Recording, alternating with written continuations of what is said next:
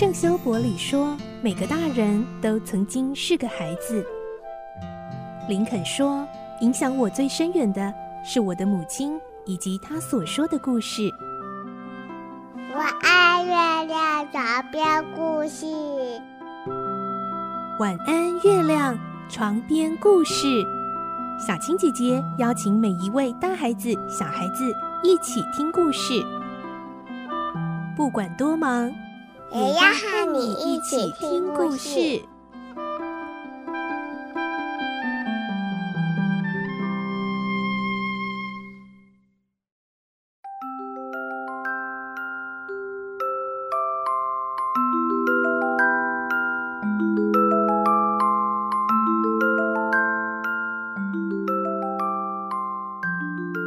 晚安，欢迎你和我们一起听故事。我是小青姐姐，我们继续来听《所罗门王的宝藏》二十二集的故事。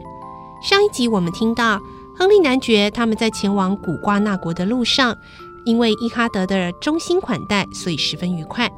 今天我们会听到他们抵达古瓜纳国了，这到底是个什么样的国度呢？而他们能见到国王吗？来听今天的故事。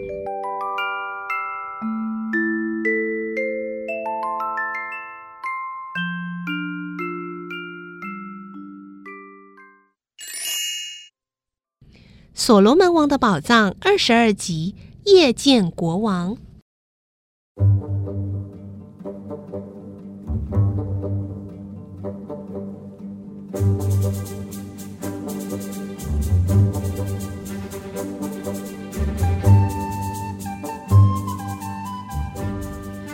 天已经黑了，热带地方的白天和晚间通常是分不太清楚的，而且变化很快。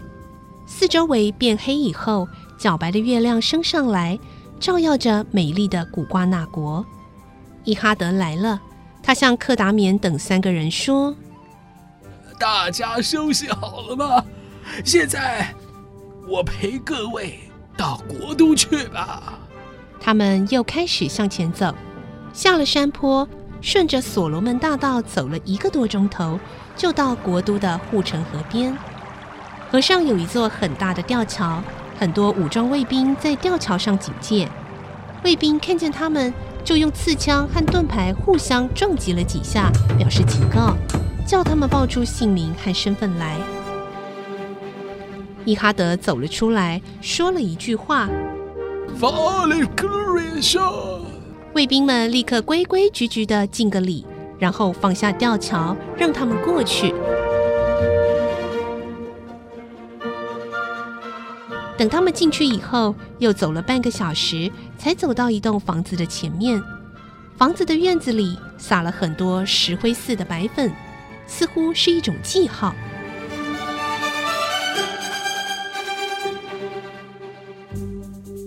伊哈德说：“这是各位客人住的地方，嘿，请进啊，请进啊！”他们进到了里面，看见所有的设备。比一路上所住的房子要阔气许多，有很舒服的皮质床，上面铺着香草，吃的东西也都准备好了。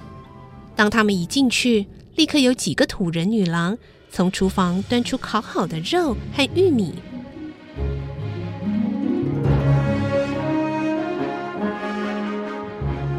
吃过饭，因为大家都累了，就躺在床上睡着了。第二天醒来时，时间已经不早了，许多土人女郎早已在等着侍候呢。古特上校说：“克达棉，今天是觐见国王的日子，哎，好像只穿一件衬衫不太好吧？呃，请你告诉卫兵，把我的裤子拿来好不好啊？”古特上校对于自己不穿裤子这件事感到很难适应，所以特别要求克达冕帮忙，想要穿上裤子。克达免笑着吩咐一个士兵把裤子拿来。那个士兵说：“这位神人的裤子，昨天晚上已经拿到王宫里送给国王观赏了。”克达免把话翻译给古特上校听。古特上校很不高兴，只好穿着衬衫去见国王了。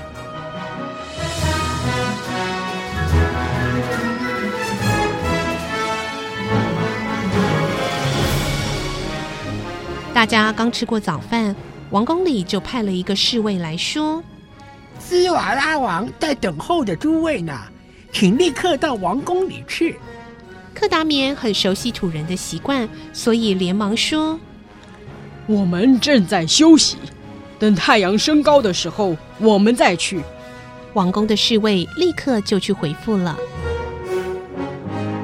因为克达免知道。对付野蛮人的方法，就是无论在什么时候都要表示尊大，让对方等一等比较有利。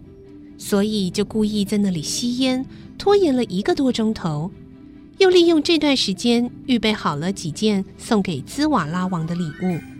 这些礼物当然不会是什么太好的东西，只不过是几个玻璃球和翻土从前所用的枪罢了。等王宫的侍卫第二次来接的时候，克达免他们三个人才叫文保博拿着礼物，由国王的弟弟伊哈德陪着前往王宫。这儿虽然美其名叫王宫，但并不怎么宏大雄伟，只不过有很多同样式的小房子盖在一起，然后四周围着木头做的栏杆。听说那些小房子里住着很多嫔妃。在嫔妃住的这些小房子的中央，有一栋稍微大一点的房子，那就是兹瓦拉王的宫殿。宫殿前面的空地上站着七八千个国王的侍卫，每个都戴着有羽毛的头盔，刺枪擦得很亮，拿着盾站在那里，好像一排排的铜像。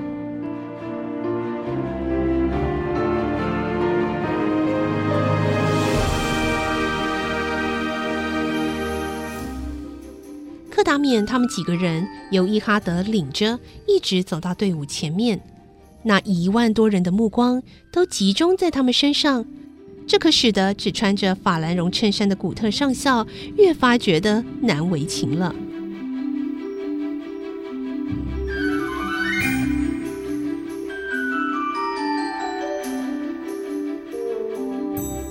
等他们在宫殿门口设置的席位上坐定。全场肃静大约十分钟，房门开了，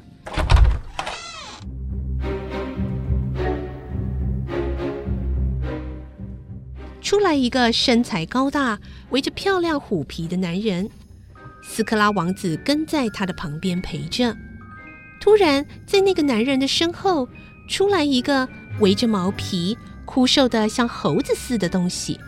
那个小猴子紧跟在男人的身旁。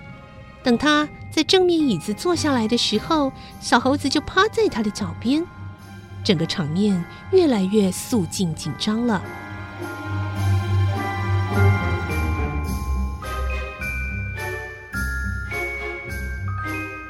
这种恐怖的沉默一直维持了大约十分钟。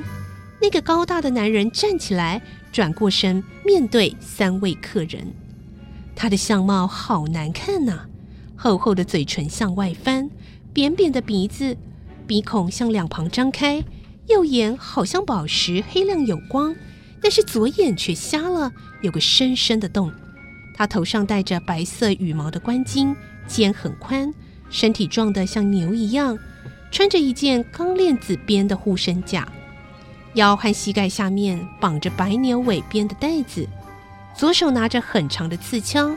脖子上有一条粗粗的黄金项链，看他的样子就知道他生性残忍，令人讨厌，可说是野蛮人里最野蛮、最卑鄙的人物。他就是兹瓦拉王。